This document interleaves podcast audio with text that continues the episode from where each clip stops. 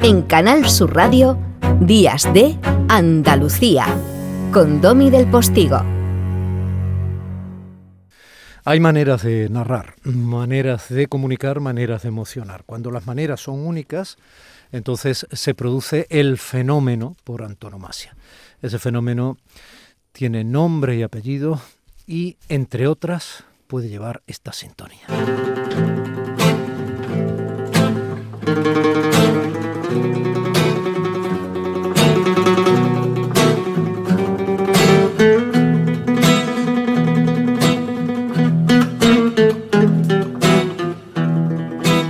Afortunada, Enrique, qué, distinta también, ¿no? Hablábamos de, que hay que tener algo distinto, ¿no? Algo especial, ¿no? Mm.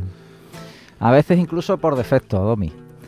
Eh, la comunicación, hemos hablado en algunas ocasiones, es algo mágico, ¿no? Es algo que tienes que mm, hablar con, sentimientos, con, verdad, sobre todo con verdad. Y a veces eso te hace ser imperfecto. A mí me gusta la comunicación imperfecta, me gusta la pintura imperfecta, me gusta la canción imperfecta. Y eso nos identifica como seres humanos, ¿no? La imperfección. Es mi teoría del 100 mi teoría del 100, bueno, no sé si será mía, entiéndeme, pero eh, eh, todos tenemos un 100 en la unidad que nos enseñaban de chicos, ¿no? Un 100. Si respecto a una característica especial de tu carácter, llámalo un talento si quieres, si no hay que tener miedo de calificar los talentos. Al fin y al cabo, como decía Truman Capote en aquella novela La arpa de hierba, el talento es un látigo que solo sirve para que se autofustigue quien lo posee. ¿no? Es como el sentido de la responsabilidad. Si tú tienes sentido de la responsabilidad, beneficia a los otros, pero a ti evidentemente te hace perder el sueño. Pues con el talento pasa algo parecido. Entonces, si tú tienes ese talento, ya tienes que quitar una parte del 100 entonces lo que te queda luego para ser a lo mejor equilibrado, mm. sereno, eh, con capacidad de concentración, eh, bueno, pues es menos, ¿no?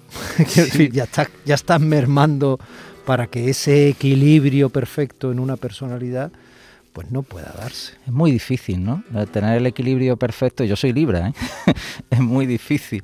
Eh, lo busco siempre y eso te genera eh, pues una insatisfacción permanente en la vida. ¿eh? Eres libre y me temo que también bastante libre. Intento serlo, pero tampoco es fácil. Yo creo que a nosotros que vivimos mucho tiempo de nuestra vida delante de un micro, de una cámara, o, Mm, nos marca nuestro carácter, ¿sabes? Yo soy profundamente tímido. Eh, las personas que a lo mejor me ven en el programa, en Toros para Todos, en Semana Santa, que me muevo mucho, que gesticulo mucho. Mi madre diría que te mueves más que Hopu Shiva. Y es verdad, es cierto, ¿no?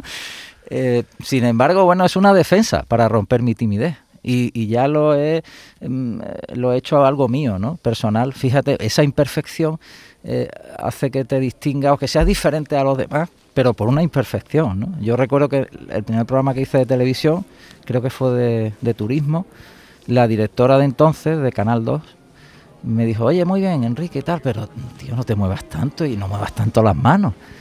Pero claro, era mi defensa, porque yo lo que quería era salir corriendo de allí, porque me estaba muriendo de vergüenza y eso me ayudó a mantenerme en plató, a no salir corriendo, a mover las manos. Oye, tú además de ser eh, motorista y torero, supongo que eres cofrade, ¿no? Porque es que si no...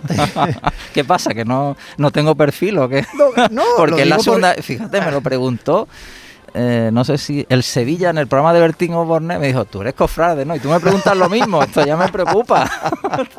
me preocupa. No, bueno, como profesional acometemos absolutamente todo lo que se tercie, ¿no? De la misma manera que cuando tenemos que eh, redactar una noticia o hacer una entrevista, tenemos que documentarnos, tenemos que acudir a las fuentes, etcétera, ¿no? Voy a descubrir ahora el oficio. Mm. Pero claro, a lo mejor te, ha caído la Semana Santa. Yo recuerdo cuando empezábamos en esta casa. Ahora te voy a contar la anécdota, la realidad. Ahora me la cuentas, pero cuando empezábamos en esta casa, yo recuerdo que a mí me cayó de pronto, que le pusimos nombre bajo palio y todo eso, y yo decía, Ofu. Y yo no sacaba trono, quiero decir que yo tampoco estaba especialmente en. Entonces te puede pasar, y digo, Dios mío, pero es que a Enrique le ha caído. O sea, tú tienes dos de los grandes programas que han caracterizado el soporte de parrilla respecto a tradiciones que en esta mm. tierra son muy sentidas, que evidentemente Andalucía en Semana Santa, ¿no? que estábamos mm. escuchando ese... Y, y Toros para Todos, ¿no? Sí. Que ha sido un éxito tremendo por tu parte, ¿no? Que hiciste también un libro que publicaste con Almazara y todo esto. Ujú. Sí, la verdad es que soy cofrade, sí, soy cofrade. Desde el colegio, ¿no? Los Que no olivos, tienes por los qué, ¿eh? agustinos. pero bueno. Sí, no soy capillita, no soy, un experto en Semana Santa, siempre lo digo, yo no soy para nada un experto. Soy cofrade, me gusta la amalgama de sensaciones y de emociones que, desprende la Semana Santa. Me parece una maravilla, me parece una joya, una creación increíble, hecha de, sentimientos, de historia, de sensación, maravillosa la Semana Santa, pero no soy un capillita. Al- al- al- a lo que te comenté antes de cuál fue el origen, por qué yo hago Semana Santa en esta casa, pues fue muy curioso. Por cierto, que en Semana Santa yo te conocí a lomos de una Yamaha dos y medio especial, negra, no se me olvidará, hace no sé cuántos millones de años, siglo pasado, por supuesto. Eh, pues eh, Semana Santa yo venía de haber estado en muchas radios, muchos periódicos y tal, ¿no? Y mi ilusión era estar en Canal Sur. Por circunstancias me llamaron para un programa de deportes. Pero un buen día alguien dijo, oye, ¿quién hace Semana Santa aquí? ¿Quién es capaz de hacer Semana Santa? Y yo dije, esta es una buena manera de hacerme imprescindible para que no me vuelvan, para que no me echen. Y dije yo, yo no era un experto ni mucho menos, tenía alguna relación con amigos que eran cofrades y tal, pero, pero a partir de ese momento sí quise hacerme un experto. Y entonces me puse a estudiar, me puse a estudiar, eh, a, ¿Qué a oficio es trabajar. Y es más, me fui con un amigo eh, muy conocido en Málaga, Pedro Marino. Era la primera guerra del Golfo, la primera guerra, recuerdo. eh, y me iba por las noches a su casa para que él me dijera qué íbamos a ver al día siguiente, porque él sí era un gran experto. Pero Merino, que fue pregonero, Sí. que es un cofrade. Es un erudito. hasta la Él, médula, él es un erudito. Y además un hombre muy religioso, quiero decir, con Sí, un gran claro. compromiso. De tal manera que cuando yo cogía el micro al día siguiente decían, pues este tío dónde ha salido, ¿cómo sabe tanto? que yo había empollado toda la madrugada anterior. Con los toros me pasó algo igual, aunque mi padre fue torero y tal. Pero cuando me propusieron hacer el programa de toros en Canal Sur, yo dije, tengo que torear, tengo que vivir esa sensación. Es decir, yo no puedo hablar solo desde fuera, yo tengo que saber qué siente un torero, los miedos, los momentos difíciles, cómo ves al toro, cómo te mira el toro, cómo le miras tú a él. Tengo que vivir eso. Y entonces, pues, iba a decir que no es correcto, me apunté en un festival, me anuncié en un festival para vivir esas emociones y esas sensaciones y poder hablar con conocimiento de causa. ¿no? Ahora te voy a pedir lo mismo en una frase a Ana María, de tu madre. Pero eh, dime en una frase eh, cómo era tu padre. Bueno, mi padre era fundamentalmente un, un hombre muy bueno. Era un hombre muy bueno y para nosotros ha sido eh, tan bueno, tan bueno que, eh, que hasta para irse lo hizo de una manera especial, ¿no? Y él nos impregnó a todos, ¿no? A los hermanos de, bueno, de esa forma de ser, ¿no? Mm, De bondad absoluta y de vocación hacia los demás. Yo creo que eso nos define bastante. ¿no? Nosotros somos felices cuando las personas que están a nuestro alrededor, que nos escuchan o nos ven, también lo son. ¿no? Y yo creo que esa es la base de, del programa, de los programas que hacemos. A la pelirroja, tu madre la vi un día en Centenarios y me sorprendió, estaba yo en casa y tal, y digo, adiós. Y, personaje. Sí, ella es muy alegre. Eh, mi- mis padres eran el yin y el yang. Mi padre era un hombre que había sufrido mucho en la vida y que lo había llevado pues con resignación y con y hacia adelante siempre. Y mi madre todo lo contrario una persona muy alegre muy optimista muy feliz. Es increíble tiene 92 años acabo de hablar con ella. Y cómo está yo muy bien yo ya he salido a desayunar con mi amiga con 92 años y esa y intento aprender de ella. Eh, ella es mucho es muy superior yo la veo muy superior a mí eh, en esa capacidad de- vital que es muy importante eh, tener esa capacidad hoy en día más de vitalidad de saborear la vida de ser optimista. Tenemos que ser un- hacer un esfuerzo por ser optimistas actualmente. Me gusta esa, me gusta esa frase, porque viene de alguien informado, quiero decir, el optimista no informado poco aporta más que, bueno, es difícil seguirle, ¿no? Porque se le pone la mirada de, de, de chalao, ¿no? Pero la opción por la vida, Mm. pese a quien pese, y pase lo que pase, y están pasando muchas cosas, antes escuchábamos la sintonía de Andalucía en Semana Santa, ¿no? Hombre, habéis tenido una pérdida muy grande, ¿no? Sí, de otra gran persona. Mm. Antonio Borrego, nuestro director, una grandísima persona. Ya, ya he dejado de preguntarme, Domi, mm, mm, por qué los buenos también se van, ¿no?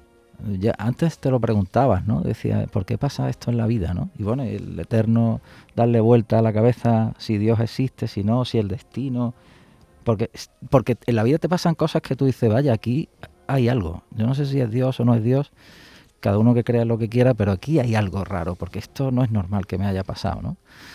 Y a renglón seguido mm, se muere una gran persona, ¿no? Y tú dices, ¿y si hay algo, por qué pasan estas cosas? ¿no? Y es una pregunta, una incógnita permanente. ¿Por qué los buenos se mueren? Mm. ¿Por qué eh, los buenos a veces no tienen éxito?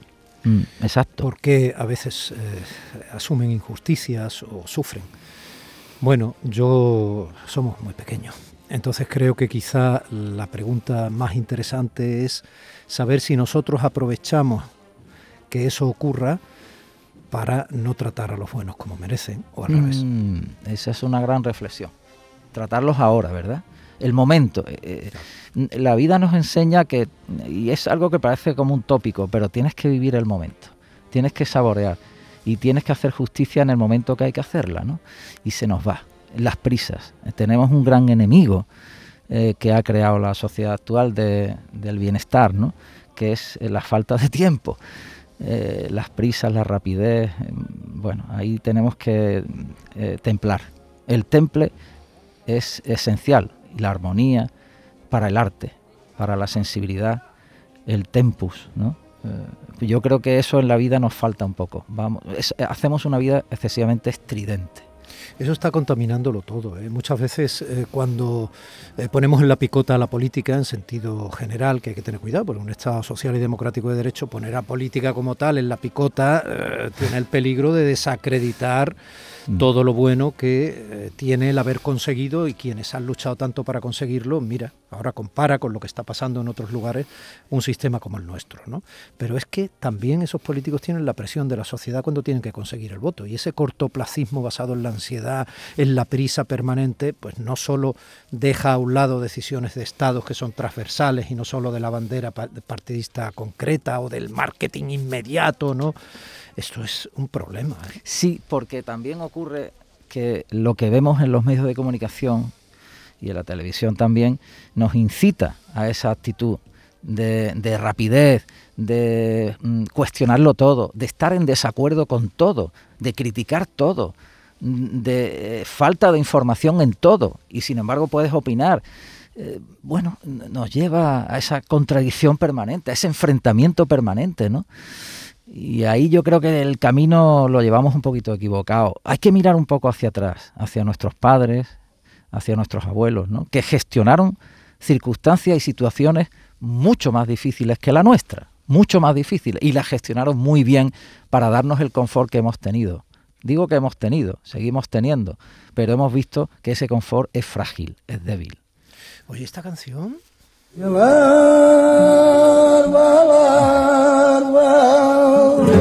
lo que te buscaba, ¿eh? Sí. el señor José Monge está cantando aquí, camaroneramente, así está hablando y tal. Con, eh, al principio hablaban y tal, no lo hemos oído, pero mm. hablaban entre él y Pepa. Estaba diciendo, bueno, tú cantas, yo te sigo y tal, ¿no? que es un documento, es un testimonio.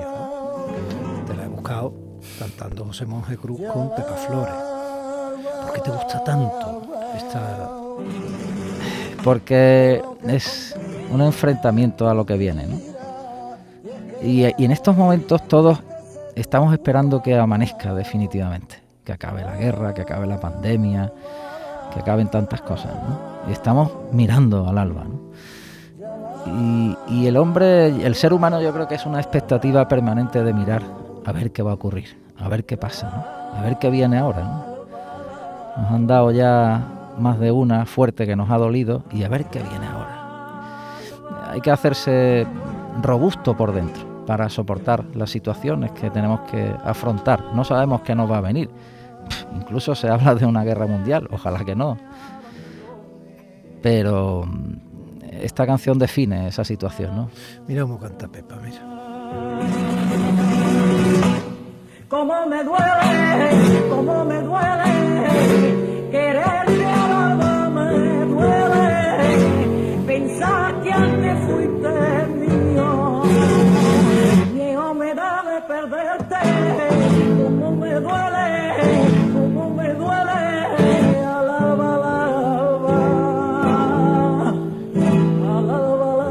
que Pepa además cantaba muy bien flamenco. Cantaba muy bien, Además canta de muy bien. este versioneo, ¿no? De la canción de Aute, Rosa León. Qué todo esto. maravilla, ¿no? Pero sí, Qué maravilla, los sentimientos, las sensaciones. sí, sí, es, es tremendo.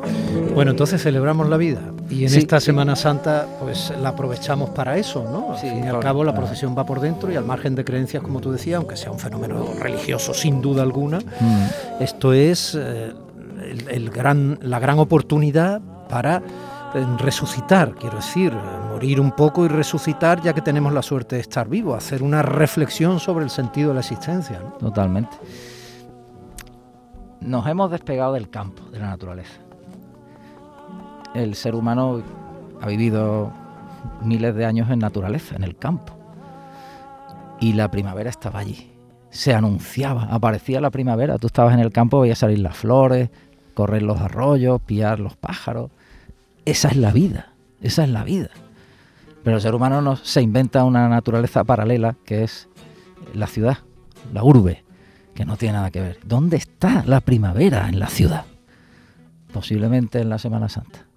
La Semana Santa abre las calles, la gente sale a la calle, salen las flores a la calle, en los pasos, en los tronos, sale la música, que es el piar de los, de de los pájaros en el campo, salen las emociones, sale, sale la vida a la calle. Entonces, en la ciudad, la primavera es la Semana Santa, porque acaba con la vida eterna, con la resurrección. Por tanto, esa es la primavera. Y, yo creo que ese es el simbolismo que nos lleva a apasionarnos tanto con la Semana Santa. Es una explosión de arte, de emociones y de vida en la calle. Y es lo que hemos echado de menos, además de la fe, de las pasiones, de todo eso, del esfuerzo de los cofrades, hemos echado de menos la primavera en nuestras calles. Sale, la vida sale, como decía, cantaba Merced. Y a Enrique Romero le sale ese singular talento para la comunicación y, ya que ustedes no lo ven, ha empezado otra vez a mover sin para las manos. No le he dado el micro. milagro. el problema es que siempre le doy al micro. Y esta otra canción, Enrique, Oh, fíjate que los Deep Purple actuarán en Sevilla, ni más ni menos en septiembre. anda. Y he estado mirando por ahí unas giras por todo el mundo, son unos ancianos casi. ¿eh? La foto, la Es foto dura. es para mirarla con respeto, pero es dura, ¿eh? Vamos, eh, vamos, que no han envejecido igual que los Rolling. Estos son. Bueno, pues eh, eh, el 25 o 31 de mayo, creo, lo hablo de memoria, tocarían en Kiev, Ucrania. Fíjate. Está en su gira. Y no lo han quitado. No. Ostras, pues a ver cómo sale eso, ¿no? No sé. Lo mismo tocan. Esta canción mm, habla de la búsqueda del amor. De la búsqueda del amor, ¿no? Yo creo que. Of Front, Sí. o sea, soldados de frontera. Sí. Búsqueda del amor y nostalgia y tiempo pasado, ¿no? Y ahora dicen, ahora soy ya mayor y pues eso también forma parte de la vida, ¿no? La búsqueda del amor. Eh, el amor es el ungüento perfecto para superar los obstáculos más difíciles. Yo creo que los humanos debemos estar empeñados en la búsqueda del amor, que es lo que evitaría tragedias como la que estamos viviendo. ¿no? Enrique, eh, me encanta celebrar la vida contigo.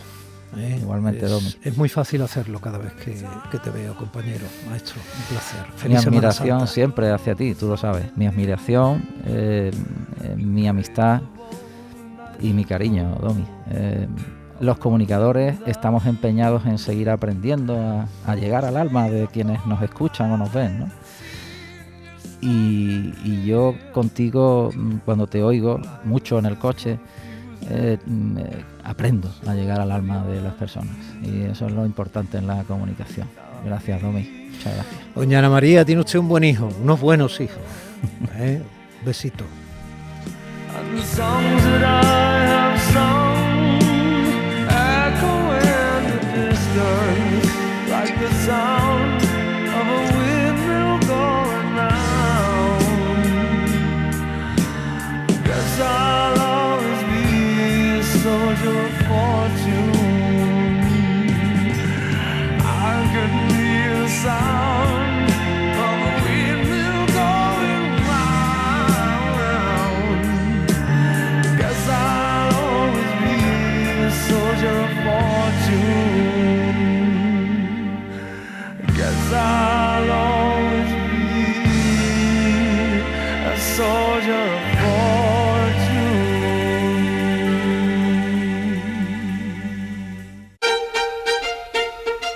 Domi del Postigo en Canal Sur Radio.